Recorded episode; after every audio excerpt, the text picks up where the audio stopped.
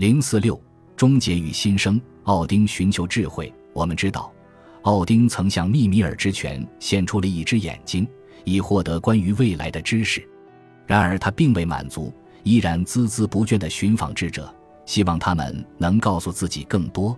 女占卜者的预言讲述了奥丁请教女占卜者的故事，他为奥丁解答了许多关于过去和未来的问题。这一章中，接下来的内容大部分都取自于他的陈述。奥丁还拜访过巨人瓦夫斯洛德尼尔，尽管弗里加警告他此行凶险，奥丁还是勇敢地走进了巨人的家。你好，瓦夫斯洛德尼尔，我已来到你的殿堂，亲身求见。首先，我想知道，巨人，你是不是真的聪明，或者你是否真的睿智过人？瓦弗鲁尼尔之歌第六节。瓦夫斯洛德尼尔挺身迎接挑战，答应参与斗志。他还设下了赌注，何妨用脑袋做个赌注？陌生人同你分出高低。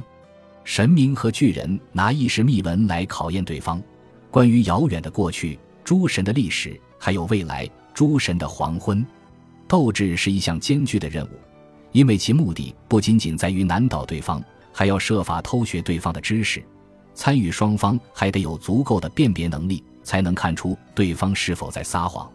斗到最后，奥丁似乎已经对诸神的黄昏以及后来之事有了足够的了解，便问出了他最爱的无解难题：“我寻访过很多地方，我尝试过很多事情，我多次证明过力量。”奥丁对他的儿子富尔说了什么？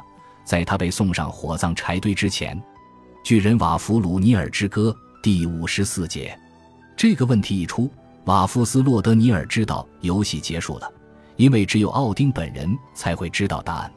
他认输之后，这首诗就完结了。可以猜想，瓦夫斯洛德尼尔必然会交出项上人头，但奥丁是否会把他取走，那就是另外一码事了。奥丁为什么要踏上追寻智慧的旅程呢？为何他不惜以项上人头做赌注，也要验证自己已经知道的信息？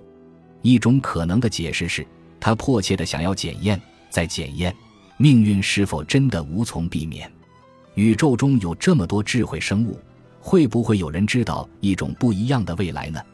奥丁是不是必须和巨狼对战，最后被其吞噬？世界是不是必然被大火吞没，然后沉入海底，消失不见？我们已经知道，就像奥丁在追寻的过程中反复听闻的那样。诸神的黄昏必然会降临，世界毁灭的征兆已经开始显露。奥丁基敏的问题里就包含了一种末日之兆。巴德尔，这位最美好、最明亮的神奇已经死去。